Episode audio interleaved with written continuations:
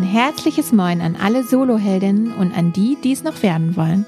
Ich bin Anneke, Gründerin der Cowork-Bude und der Soloheldinnen. Und ich bin Maika, Gründerin von Y-Stories. Und gemeinsam haben wir den Soloheldinnen Stories Podcast ins Leben gerufen. Warum? Weil wir gute Geschichten lieben und weil wir überzeugt sind, dass du durch Stories von echten Heldinnen sehr viel mehr lernen kannst, als in jedem Handbuch steht. Jede Folge stellen wir dir deshalb eine Soloheldin und ihren persönlichen Weg in der Selbstständigkeit vor. Heute spreche ich mit Irina Rohpeter über ihre Heldinnenreise und über die Modewelt. Schön, dass du den Weg zu dir, äh, zu uns gefunden hast. Danke. Ja, schön, dass ich da sein darf. Ich freue mich total. Ja, starten wir doch vielleicht mal mit einer kurzen Vorstellung. Was machst du äh, aktuell? Aktuell, ähm, ja, also ich bin Irina Rupeter, ich bin Modedesignerin und so wie ich heißt auch mein Label. Das ist auch kein Zufall, denn als ich gegründet habe, ist ja schon ein paar Jahre her, war auf jeden Fall sofort klar, dass ich das, was ich tue, nur unter meinem eigenen Namen tun kann. Und was mache ich genau? Ich ähm, designe, ich ähm, verkaufe meine Designs eben unter meinem Namen in meinem Showroom in Eimsbüttel und das ist auch so der einzige Vertriebsweg mittlerweile, den ich gewählt habe, weil ich sehr viel Wert darauf lege, wenn Kunden zu mir kommen, dass ich sie ehrlich berate. Ja, und das machst du wirklich sehr schön. Habe ich ja selbst schon erlebt. Ich war nämlich schon mal in dem Showroom von Irina vor kurzem erst und durfte ein paar von ihren Sachen anprobieren. Wirklich sehr, sehr toll, kann ich nur empfehlen. Ähm, Vielen ah, Dank. aber wie du da hingekommen bist, dazu kommen wir ja gleich noch. Vorher hätte ich noch eine, also unsere klassische Check-in-Frage, die du ja auch schon gehört hast. Mhm. Ähm, wann hast du das letzte Mal etwas das letzte Mal gemacht? Ja, die Frage ist wirklich toll. Und zugegebenermaßen, ich habe mir auf dem Weg auf dem Fahrrad hierher ähm, darüber Gedanken gemacht und ich finde es ganz spannend, weil oft gibt es ja Dinge, die man bewusst zum ersten Mal macht und dann weiß man es. Ne? Gerade so auch mit Kindern. Jetzt zum ersten Mal fahre ich irgendwie mit dem Kinderwagen draußen rum. Das erste Mal dies, das erste Mal jenes. Und bei den Dingen, die man das letzte Mal tut, weiß man ja oft nicht. Mhm. Und eine Sache weiß ich aber, und das ist ganz lustig, das war, also das Datum kriege ich nicht genau hin, aber es war ähm, im Januar, also diesen Jahres, da hatten wir von den Business Moms ein erstes ähm, hier virtuelles, ich glaube eine virtuelle Neujahrsfeier oder so. Ah, ja. Und per Zoom. Naja, und tatsächlich war das dann halt der, die Nacht oder der Abend, wo ich meinen Sohn zum letzten Mal gestillt habe. Ah. So, ne? Ich nach diesem, äh, nach diesem Abend ähm, bin dann halt ins Bett und klassischerweise, ne, war das irgendwie noch Thema. Der fand's doof, dreht sich rum, Schnullereien, weitergeschlafen. Ich so, okay. So, und dann ging das ein paar Tage so weiter. Warum erzähle ich das? Weil dann klar war, okay, äh, zehn Tage rum, alles klar, der hat sich abgestellt. Mhm. Und das finde ich manchmal eigentlich dann auch irgendwie so schade, weil man natürlich vorher nicht weiß, wann ist es das letzte Mal. Und ich glaube, wenn wir das wüssten, dann würden wir das vielleicht anders also ich möchte es nicht zelebrieren. Ich war ja ganz froh, dass das Thema durch war. Ne? Aber es ist ja jetzt übertragbar. Deswegen erzähle ich das auch so ausführlich, weil wir dann, glaube ich, das mehr im Bewusstsein hätten, zu sagen, ja. hey, das ist jetzt das letzte Mal. Wie toll oder vielleicht auch wie nicht so toll, weil ich es irgendwie vermisse, was auch immer mhm. es ist so. Und insofern finde ich, ist das, also gerade mm, mit Kindern, glaube ich, was, wo einem jetzt, kannst mich nächstes Jahr fragen, fällt mir wahrscheinlich was eher Privates ein. In der Selbstständigkeit mm, kann ich ja jetzt nicht sagen, oh, ich habe jetzt zum letzten Mal, also ich hoffe, ich kann es nicht sagen, weil ich kann jetzt nicht sagen, oh, ich habe zum letzten Mal das Shirt in Pink genäht oder so. Ne? Das ja. wäre komisch. So, und ähm, ich glaube, das ist eher so im Privat, also bei mir im privaten Bereich und ja, ist eigentlich spannend. Es gibt dann bei, mit Kindern viele Dinge.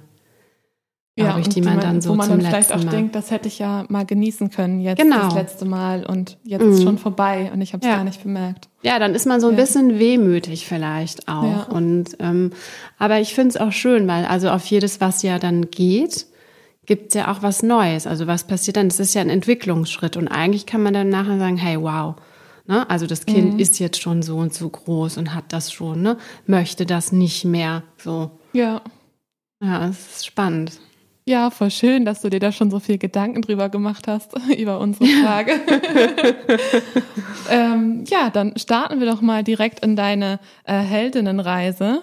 Und ich kenne mhm. deine Reise ja schon so ein bisschen, mhm. deswegen starte ich mal ein bisschen anders als bei anderen, mhm. weil ich weiß ja, dass du nicht als Quereinsteigerin in die Modewelt gekommen bist, sondern nee. sehr direkt. Ähm, wann, wann war dir denn klar, dass das dein Weg ist? Also was meinst du, dass ich die Studienwahl getroffen genau. habe oder dass ich mich selbstständig mache? Nee, also, nee, ich meine jetzt die Studien, also die Modewelt allgemein mhm. erstmal, bevor du dich überhaupt selbstständig mhm. gemacht hast. Also die war tatsächlich gar nicht so früh klar. Also es gibt ja welche, die so während des Abis und schon davor ganz klar wissen, was sie machen. Die habe ich ehrlich gesagt immer so ein bisschen, naja, also es war mir ehrlich gesagt ein bisschen suspekt irgendwie, dass die so voll straight und zack und bei mir war es so, dass mir schon ähm, ja, zum Ende der Schulzeit irgendwie klar war, dass ich was Kreatives machen möchte. Ich war aber nie jemand, die jetzt irgendwie so handwerklich voll aufgegangen ist mhm. und schon irgendwie Profi an der Nähmaschine war. Puh, ich habe das erste Teil, was ich designt habe, war, ich habe etwas umgenäht. Also tatsächlich eine Hose, die ich umgearbeitet habe. Und dann hatte ich eine Tasche. Wow. Also, ne, wenn man meine Sachen kennt, findet man das im Nachhinein total stimmig. Aber es war einfach so aus dem heraus, dass ich mich irgendwie ein bisschen ausdrücken will. Und ja, natürlich irgendwie Kunst-LK, das interessiert im Nachhinein ja auch keinen. Und hm, die Mode, also ich habe mich dann so ein bisschen irgendwie angenähert und ich hm, hatte als Alternative, also war mal so Grafik im Raum. Ich hatte auch ähm, in der Schule, ich weiß gar nicht, wenn es das zwölfte Klasse macht man ja ein Praktikum oder bei uns war es so, da war ich beim Architekten. Puh, oh Gott, bin ich froh, dass ich den Weg nicht. Also mir wird wahrscheinlich kein Haus gerade stehen und ähm, ist ja auch total, diese ganzen Vorschriften, die man dann beachten muss. Das ist ja, also es war gleich. Wären dann, wären dann zum Umkrempeln wahrscheinlich. Genau. Es wäre dann so, ja, zum Umkrempeln oder ähm, stapelbar oder ja, so. Ja, genau. Ähm, naja, aber mir war halt klar, dass ich mich irgendwie schon auch ausdrücken möchte mit irgendwie meinen Händen, sagen wir es mal so. Ne? Mhm. Und ich habe dann ein Praktikum gemacht, ähm, in einer, also nach dem Studium in einer äh, Maßschneiderei und habe mich vorbereitet auf eine mögliche Mappenprüfung. Es wäre egal, in welchem kreativen Bereich, musste ja eine Mappe machen. Und es war tatsächlich so, dass ich über dieses Praktikum, über die ähm, Ah, wie soll ich sagen, dadurch, dass ich meine Angst vor diesem Handwerklichen verloren hatte, mhm. war dann irgendwie klar, es kann halt nur die Mode sein. Ja, okay. Also ich kann das auch gar nicht so richtig, also es war eigentlich ein Prozess und das war dann für mich insofern ein, ein schwieriges, aber auch irgendwie ein ganz lehrreiches Jahr, weil ich habe irgendwie Abi gemacht, ach du Scheiße, 2000 genau. Und ich habe 2001 erst angefangen zu studieren. Mhm. Und ganz viele, die sofort, ne, also während es die unbedingt sofort ihr Zeugnis brauchen, weil die mussten sich da bewerben. Und ich wurde dann immer gefragt, was machst du so? Ja, ich mache jetzt gerade eine Mappe. Wie? Was machst du denn? Und ähm, aber das ist ja im künstlerischen Bereich nicht ungewöhnlich, nee. dass man nicht direkt startet. Ne? Genau. Ja. So, aber das war jetzt, ist jetzt ja auch nicht so mega salonfähig. Mhm. Also zumindest, wir kommen aus einer Kleinstadt, ne? So. Und da hatte ich immer das Gefühl, ich musste mich fast so ein bisschen irgendwie rechtfertigen. Und war dann, also es soll jetzt nicht gehässig klingen, aber ich fand es dann ganz interessant, dass so ein paar Jahre später, als ich dann ähm, Bekannte wieder getroffen habe, die diesen straighten, ich will auf jeden Fall Zahnmedizin, ich will auf jeden Fall Jura studieren, die dann zum Teil abgebrochen hatten, mhm. weil es dann eben doch nicht das Richtige war. Und das ist ja eigentlich voll gut, wenn man das gleich feststellt. Und da hatte ich in Anführungszeichen den Vorteil. Und ich glaube, das ist auch so bei was Kreativen. Du musst ja schon irgendwie ein Gespür dafür haben. Und alles, dieses ganze Jahr, was ich in Anführungszeichen von außen vielleicht versemmelt habe, das war total wichtig, weil ich hatte im Studium, na klar, hatte ich mega Zweifel auch, ne? Aber es war irgendwie, dass die Wahl, die war klar. Und da war ich dann auch nicht mehr von abzubringen. So. Ja, da finde ich eigentlich äh, Praktika immer sehr hilfreich und finde eigentlich in der Schule müsste man viel mehr Praktisches ja. machen auch. Ja. Also ich meine, ich war ja auf einer Waldorfschule zum Beispiel, mhm. da habe ich ja auch nähen gelernt, mhm. unter anderem. Ähm, da hat man nochmal andere Einblicke in verschiedene handwerkliche Sachen vielleicht auch. Dafür fehlen halt auf der Waldorfschule andere Sachen. Ja. Aber Praktika sind unglaublich wichtig, um sich darüber zu, klar zu werden, was man machen will. Absolut. Ich meine, ich arbeite ja. auch nicht in dem, was ich studiert habe letztendlich. Und dabei habe ich tatsächlich auch nicht direkt nach dem Abi ja. Mit dem Studium gestartet. Ja, interessant, auf jeden Fall. Aber dann kommen wir mal zu dem, ähm, zu dem Teil danach. Also ich weiß ja, zwischen deinem Studium und dann der Selbstständigkeit äh, liegt ja noch ein, ein anderer interessanter Teil. Magst du mal erzählen, was du gemacht hast, bevor du dich selbstständig gemacht hast und wie es dann auch dazu kam, mhm. dass du dich selbstständig gemacht hast? Also ich hatte nach dem Studium, also ich habe 2005 mir gerade so komisch war, 2000, glaube ich. Doch, 2005 habe ich Diplom gemacht und mh, mm, mir war klar, dass ich auf jeden Fall, oder anders gesagt, ich hatte, wir hatten ein Gespräch mit unserer damaligen Professorin, das war sehr interessant und die hat gesagt, ja, Irina, oder auch zu den anderen irgendwie Freundinnen, Kommilitonen von mir, hatte sie gefragt, ja, wo wollt ihr denn hin? Also im Sinne von zu wem, zu welchem Designer. Ne? Und viele mhm. haben auch während des Studiums schon so ein bisschen geguckt, dass sie irgendwie so Big Names im Lebenslauf haben. Das habe ich nicht gemacht. Und ich hatte dann ein Interview gesehen in einer ähm, Zeitschrift, die habe ich auch aufgehoben tatsächlich, über Anne-Valérie Asch. Anne-Valérie Asch ist eine französische Designerin, die damals ähm, halt ihr eigenes Label hatte. Und ich fand es sehr interessant. Also sie hat mich stilistisch sehr angesprochen. Und irgendwie war es so, dass ich dachte, da möchte ich hin. So. Und das habe ich dann gesagt. Und dann meinte meine Professorin, ja, wieso denn nicht? Und ich so, Gott, wieso denn nicht? Und sie meinte halt oben anfangen. Also abspecken kannst halt immer noch. Erstmal ja. versuchen. Und dann habe ich mich da tatsächlich beworben. Ich meine, ehrlicherweise, na, du beginnst mit einem Praktikum danach. Das anders macht das auch keiner. Und ähm, naja, also ich sag mal, man wird auch ganz gerne genommen, wenn man irgendwie in Deutschland studiert hat, zumindest in dem Bereich. Also das mhm. war jetzt eher so eine Frage von Herkunft. Ja, und es war dann tatsächlich so, dass ich da halt einen Platz hatte und bin 2006 nach Paris gegangen und habe halt bei ihr gearbeitet. Und es war für mich insofern sehr erhellend, weil, also einmal natürlich so ein bisschen Auslandserfahrung, internationales Atelier, geguckt, wie die Kollektion herstellt, wie wird das gestylt und so weiter. Also ich habe schon einen, ich möchte nicht sagen umfassenden, aber schon einen guten Einblick in diese Atelierarbeit einfach auch bekommen und nochmal so Kollektionsgedanken. Ne? Dann hatten wir natürlich eine Show und so. Also es war schon echt, es war schon super interessant. Aber ich habe auch gemerkt, dass ich total schlecht darin bin, für jemanden zu arbeiten. Und da hatte ich ein sehr erhellendes Gespräch mit meinem damals Freund, jetzt Mann, weil ich mir am Wochenende voll Kopf einen Kopf gemacht hatte. Der hatte mich besucht in Paris, der ist damals schon nach Hamburg gegangen. Und damals, ne, das klingt so lustig. Und ja, dann hatte er mich am Wochenende besucht und ich habe mir voll den Kopf gemacht um einen Teil, was ich da irgendwie gefertigt habe im Atelier und so. Und dann guckt er mich an und sagt, ey Rina, dir ist schon klar, dass du da gerade irgendwie eine Praktikantin bist, oder? Warum machst du dir da am Wochenende deinen Kopf drüber?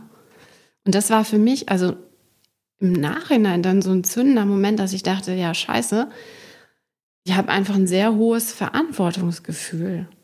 Und das ist bestimmt für manche Positionen wäre das auch gut, aber meine Ausrichtung war dann auch so, pff, ja Gott, dann kann ich ja auch was selber machen. Also vor allen Dingen gepaart mit der Situation, dass es nicht unüblich, also heute weiß ich es nicht, aber war, dass man, wenn man aus der oder in die Modewelt rein will, dass man halt ein Praktikum nach dem anderen mhm. macht oder sich hocharbeitet, muss ja nicht Praktika sein, aber ne, dass du auf jeden Fall, um da irgendwie reinzuschnuppern, erstmal so eine Riege durchläufst. Und da war ich einfach so stur zu, dass ich dachte, nee. So, und man muss ehrlicherweise auch sagen, Paris, also ich meine, heute noch mal schlimmer, ist halt einfach unglaublich teuer.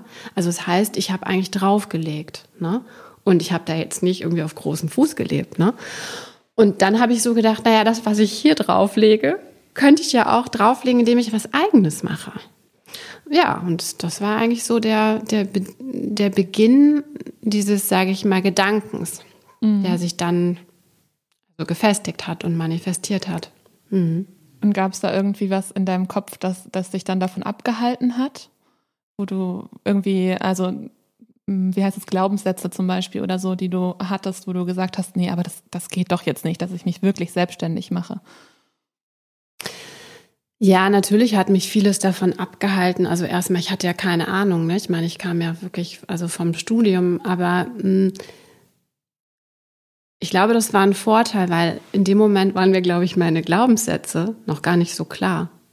Mhm. Ne? Also ich meine, keine Ahnung, wie alt war ich denn da? Naja, ich rechne jetzt mal nicht, aber so, und ich, ich hatte ja auch wenig ähm, Bedürfnisse. Ich glaube, es ist ein ganz großer Unterschied, ob du aus einem bestehenden, schon, ich sage jetzt mal, echt krass gut verdienten Job kommst und dich selbstständig machst, dann kannst du auch wenig Kompromisse machen. Mhm. Und hast natürlich auch schon mal einen ganz anderen Lebensstandard. Mein Lebensstandard war aus dem Studium geprägt. Ja. So. Und deswegen muss ich sagen, war dieser, dieser Wunsch oder dieses eigene Tun oder dieses sich eigen ausdrücken durch das, was man tut, einfach so groß, dass ich mich natürlich durch vieles echt so durchbeißen musste und bürokratische Dinge und anmelden und aber es war einfach so ja Gott just have a try also ja nichts zu verlieren sozusagen genau ne? genau ja. so wenn dann kann ich ja immer noch was anderes machen natürlich würde ich im Nachhinein sagen nee hätte ich halt nicht gekonnt ne aber hm. Ja, ich, ich bin da vielleicht auch ein bisschen geprägt durch meine Mutter, die ja Schneidermeisterin mhm. ist und auch in der Mode gearbeitet hat. Ja. Und äh, die immer super beeindruckt ist, wenn das Leute geschafft haben, sich in der Mode selbstständig mhm. zu machen, weil das vielen gar nicht so klar ist, was mhm. da alles dahinter steht. Ja. Und ich will jetzt gar nicht behaupten, dass es in anderen Bereichen nicht auch schwierig ist, mhm. sich selbstständig zu machen, weil die Bereiche kenne ich wiederum nicht ja. gut genug.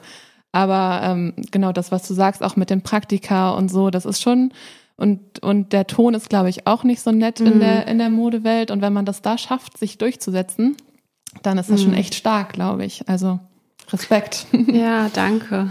ähm, ja, kommen wir doch mal dazu, wie es dann war, als du dich selbstständig gemacht hast. Also ähm, du hast ja gesagt, dein Freund oder jetzt Mann hat dir da geholfen, indem er dir so Hinweise gegeben mhm. hat, so ich glaube, du machst dir zu viele Gedanken.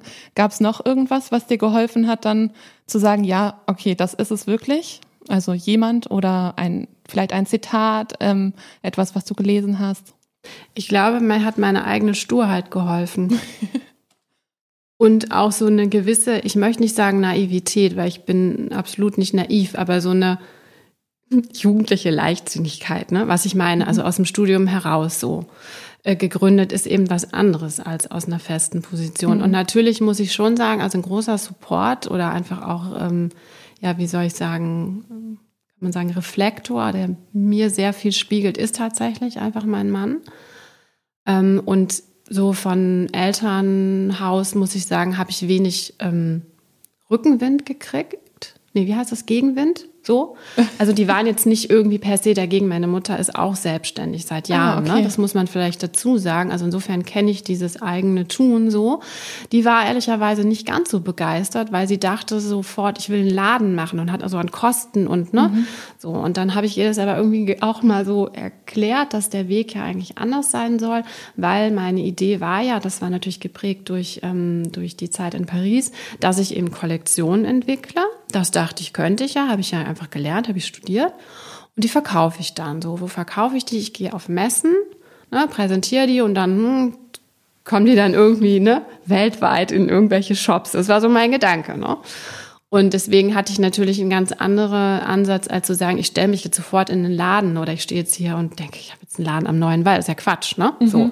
Also der Kostenapparat ist in dem Moment ein anderer, aber es ist nicht dieses feste, ähm, ich stehe wo so. Das war so der, der Beginn. Ich glaube, jetzt bin ich aber von der Frage abgekommen. Ne? Kein Problem. Das wäre meine mhm. nächste Frage gewesen, wie es denn gestartet ist, weil ähm, du hast ja an deinem Anfang anders gearbeitet, als du es jetzt tust. Genau. Vielleicht möchtest du das nochmal weiter ausführen. Genau. Also. Ja, das mache ich kurz, weil tatsächlich ist das jetzt auch schon ein bisschen her. Aber es war wirklich der Start, dass mir einfach, also dass mein Fokus eigentlich auf dieser Designtätigkeit sehr lag. Mhm. Und liegt es jetzt auch noch, aber anders. Also ich habe im Prinzip, das Erste, was ich gemacht habe, ist eine Kollektion, eine kleine Kollektion zu entwickeln und natürlich parallel zu überlegen, wo stelle ich die aus. Und da hatte ich dann halt viel recherchiert und bin damals das erste, 2008, das erste Mal mit meiner Kollektion auf ein Messe, Schrägstrich, ich habe in einem Showroom gezeigt, aber es war natürlich zur Berlin Fashion Week. So, und habe das im Prinzip ähm, dann über Jahre gemacht, dass ich immer meine Kollektion, also zweimal im Jahr, ich habe dann umgestellt auf Paris, gezeigt habe mhm. und im Prinzip mir einen Stamm aufgebaut habe an, an ähm, nationalen und internationalen Kunden. Einen kleinen, aber feinen Stamm, muss man einfach sagen. Und ich hatte am Anfang in Hamburg ein Gespräch mit einer also heute, also Kollegin, die mir dann auch sagte, ja, Irina, also wenn du das machst, den Weg so wählst über Messen, ne, also über Händler deine Sachen verkaufst, na, dann brauchst du so drei, vier Saisons, ne, also Saison ein halbes Jahr, ähm, bis jemand überhaupt deine Sachen ordert. Oh, wow. So, und ich dachte so, äh, ja, wieso das denn, ne? Klar, okay. So, es wurde mir dann auch klar über die Jahre und es war genau so, ich kann es jetzt nicht mehr sagen, ob es die vierte oder die fünfte Saison war, bis ein Laden aus Wien, der mich schon in der ersten Saison gesehen hatte, dann irgendwann sagte, so, jetzt bestelle ich was. Die haben dann gesehen, du bist hartnäckig, genau. du bleibst dran. Ich also, kann produzieren. Also ja. ehrlicherweise, man steht ja, da macht eine Kollektion, die ist natürlich irgendwie selber genäht. Ne? Also mhm. als Prototypen brauchst du ja auch noch keine Produktion. Also ich hatte natürlich keine Produktion am Anfang. Wofür auch so? Mhm, und also ich hatte so einen Zwischenmeister, der hatte ab und zu ein paar Sachen genäht, aber ich hätte das am Anfang auch gar nicht leisten können. So.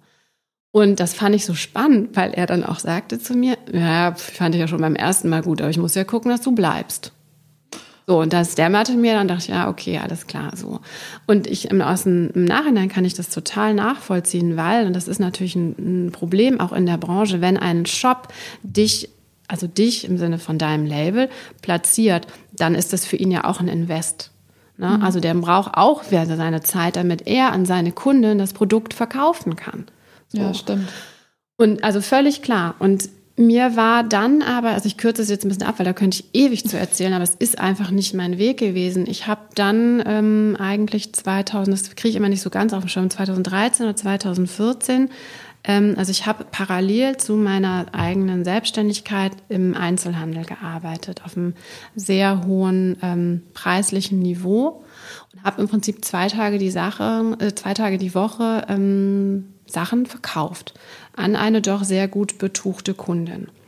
Und ich habe das eigentlich gemacht einfach aus Neugierde. Also ich habe da jemanden vertreten, eine Kollegin von mir, die ist in Elternzeit gegangen. Und ähm, ich kannte halt den Laden, unheimlich schön, tolle Kollektion.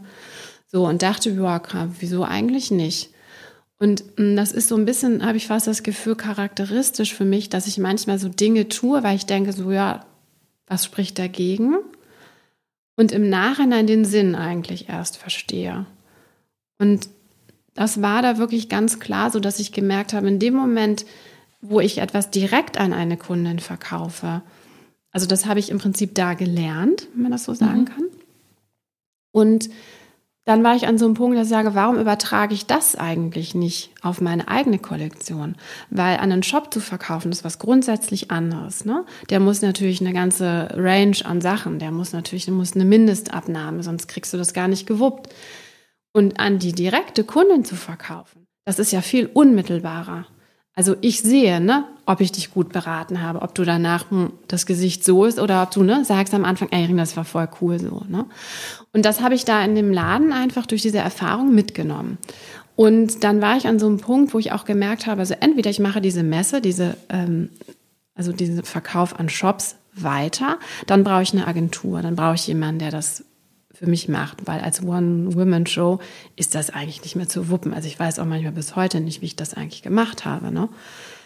Ähm, also was für eine Energie ich da hatte, unglaublich. Und dann war mir irgendwie klar, nee, also entweder ich gebe das Baby so ab oder ich muss wirklich nochmal umsatteln.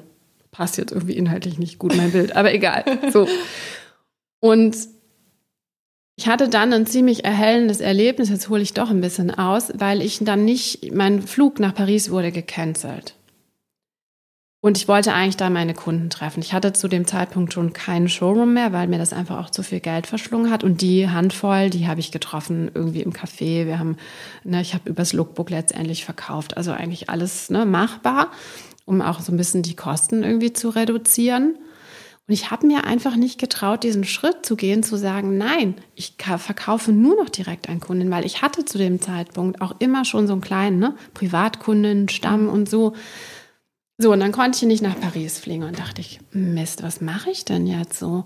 Und das Problem war damals, ich hatte, war gesundheitlich nicht so gut aufgestellt. Ich hatte Probleme mit meinem Steißbein. Ich konnte einfach nicht sitzen. So, das muss ich jetzt kurz. Und dann hatte ich diese Aussicht auf, okay, ich könnte jetzt irgendwie zwölf Stunden im Zug sitzen und dahin fahren Ja. Mit dem Ergebnis, also wenn die ordern, dann machen die das auch telefonisch übers Lookbook, da brauche ich überhaupt keinen, ne? So. Und es war, und ich habe dann gespürt, und das fand ich so krass und so erhellend, als ich diese Entscheidung getroffen habe, war ich so erleichtert. Mhm. Und ich dachte so, äh, wieso eigentlich? Das ist doch was, was du gerne tust. Das ist doch, also warum bist du jetzt erleichtert, dass du nicht hinfährst? Das war einfach so ein Moment, wo ich gemerkt habe, nee, also der Weg, du bist ja echt auf dem Holzweg. So. Und dann habe ich, im Prinzip war das so der Start und wir sind zu dem Zeitpunkt oder kurz vorher, ich kriege das gar nicht mehr so zeitlich hin, weil ich manchmal Saisons und Jahre dann verwechsele, in unsere jetzigen Räume im Eppendorfer Weg gezogen. Und da war klar, weil es einfach viel zu groß war, ne, für zwei, dass ich ja mein Atelier, was ich vorher ausgelagert hatte aus der Wohnung, dass ich das aufgebe und das alles unter ein Dach bringe. Und die Räume geben sehr viel her.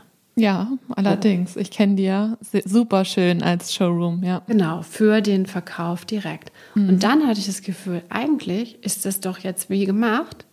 Ich brauche das andere gar nicht mehr. Und natürlich hat es dann noch mal einen ganz schönen Weg, ne? Also auch Zeit natürlich gebraucht, um das umzustellen, um zu sagen, ne, ich mache jetzt keine Kollektionen mehr, die so eine lange Vorlaufzeit haben. Ich kann viel kurzfristiger agieren und so. Und das war so ein bisschen für mich ähm, oh ja echt irgendwie so, ich will nicht sagen, also irgendwie ja lehrreiche Jahre, aber total sinnig. Manchmal denke ich, ich hätte mir das sparen können, aber ich hätte mir das nicht sparen können. Mhm. Ich glaube, das musste so sein, um jetzt zu kapieren, dass das, was ich mache, dass das so genau richtig ist. Ja, das ist auch eine Frage, die wir, die wir oft stellen im Podcast. Was hättest du anders gemacht? Mhm. Und die meisten antworten nämlich eigentlich so. Eigentlich hätte ich nichts anders machen ja. können, weil sonst wäre ich nicht da gelandet, wo ich bin. Genau. Trotzdem ist es natürlich so, du hast äh, jahrelang Zeit in etwas gesteckt, was mhm. du letztendlich nicht weitergeführt mhm. hast. Aber wenn man dich jetzt erlebt in deinem Showroom und wie du deine Kundinnen äh, eins zu eins berätst, dann mhm. weiß man, anders geht das mhm. gar nicht. Ja, das ist genau das, was Irina machen muss. Ja, ja, genau. Deswegen. Ja, ich, ich, konnte nicht anders. Ja, nee, genau. wirklich. Mhm. Ja, sehr schön. Ähm, gibt es noch irgendeinen ähm, schönen Erfolgsmoment, den, an den du dich noch besonders erinnerst, den du mit uns teilen könntest? Hm. Was ist denn für dich, also Erfolgsmoment? Wir reden privat, beruflich? Erfolg wie kann ja auch beruflich sein. Wie du meinst. Äh, also ich hätte jetzt eher auf deine Selbstständigkeit mhm. äh, gefragt, aber äh, das verbindet ja. sich ja bei Selbstständigen auch oft privat und ja. beruflich ist ja oft nicht ganz so einfach zu trennen.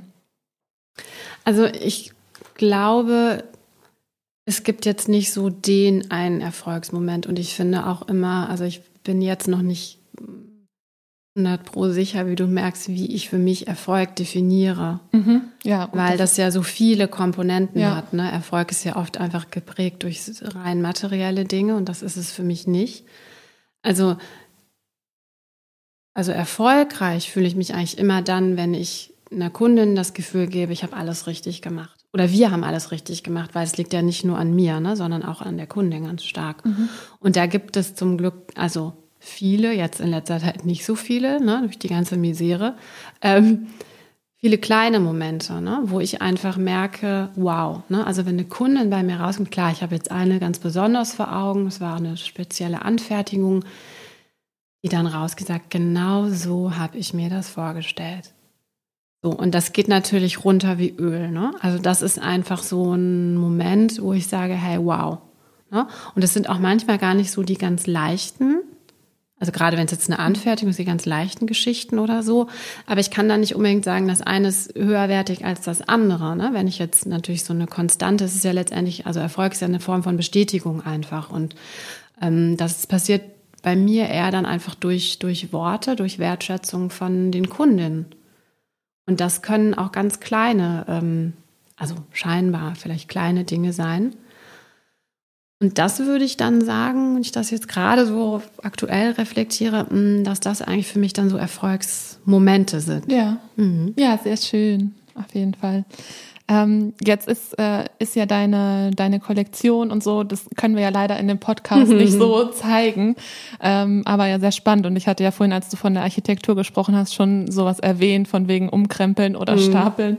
Ähm, kannst du einmal beschreiben, was das Besondere an deiner Kollektion ist, damit mhm. äh, unsere Zuhörerinnen das auch dann vor Augen haben quasi. Stimmt, es gibt ja kein Bild, wo ich hier gerade sitze mit ja, also Shirt werden wir natürlich zwei Ausgängen. Werden wir natürlich auch noch mal versuchen zu zeigen, aber ja, tatsächlich ist ähm, also in meiner Kollektion ein großer Teil sind ähm, Shirts, also Jerseys, die man ganz unterschiedlich tragen kann. Das kommt bei mir eigentlich über den Schnitt. Also auch daher dieser Vergleich zur Architektur passt ganz gut, weil ich sehr mh, hm, viel eigentlich konstruiere, Sachen verdopple, einen Schnitt irgendwo an einer Stelle spiegle und was dadurch entsteht, sind eben dann zum Beispiel ja mehrere Ausschnitte für einen Teil.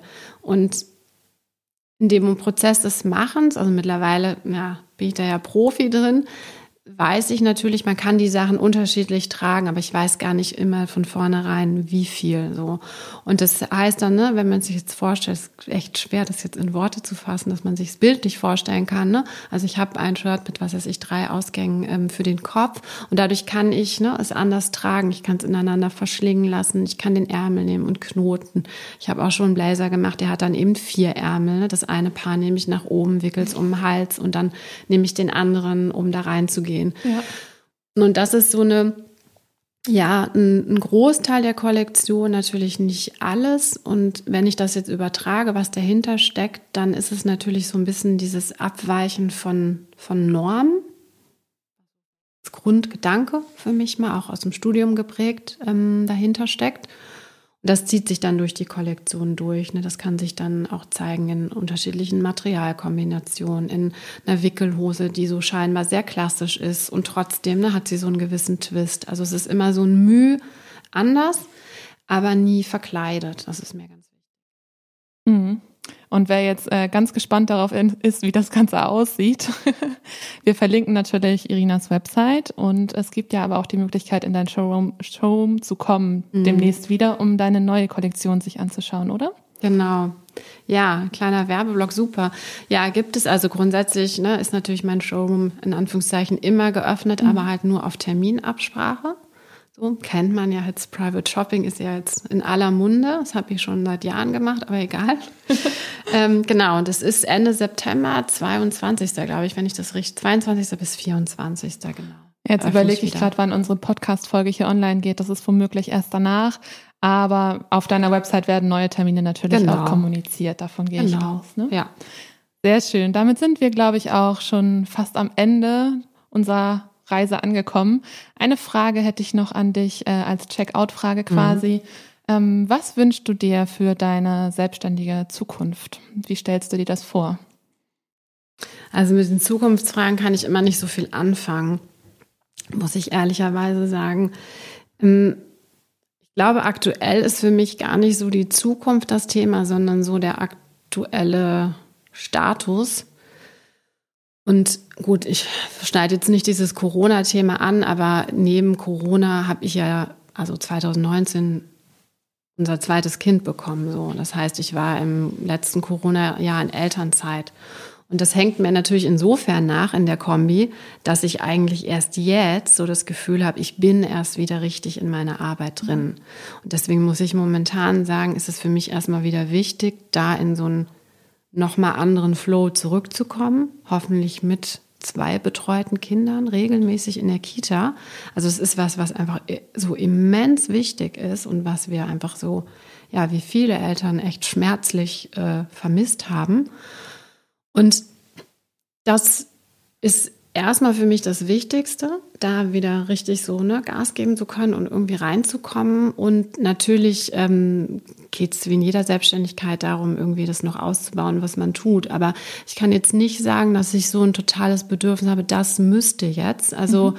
klar ist natürlich der Wunsch zu sagen, ich würde mich gerne noch ein bisschen ähm, weiter aufstellen oder ne, einfach mehr Kunden noch auf mich aufmerksam machen. Aber ich habe jetzt nicht so eine Stellschraube, wo ich sagen muss, ich muss jetzt per se irgendwas ändern. Also ich bin so in meinem, sage ich mal, drin und, und ähm, ich will nicht sagen, ja doch, ich habe natürlich jetzt so einfach Fuß gefasst, dass es mir einfach eher um so eine Kontinuität geht. Mhm. Und ich glaube aber auch, dass dieses zukunftsmäßige, ich mache mir da langfristig nicht so viel Gedanken drüber, weil ich auch glaube, dass in der Selbstständigkeit dass es wichtig ist, das auch offen zu halten, weil das habe ich ja erlebt in der Vergangenheit, dass ich sage, ich glaube, die Tätigkeit so, wie ich sie mache, die werde ich nicht bis 55 so machen. Ich weiß aber auch nicht, was da kommt, aber ich habe auch keine Angst davor. Mhm.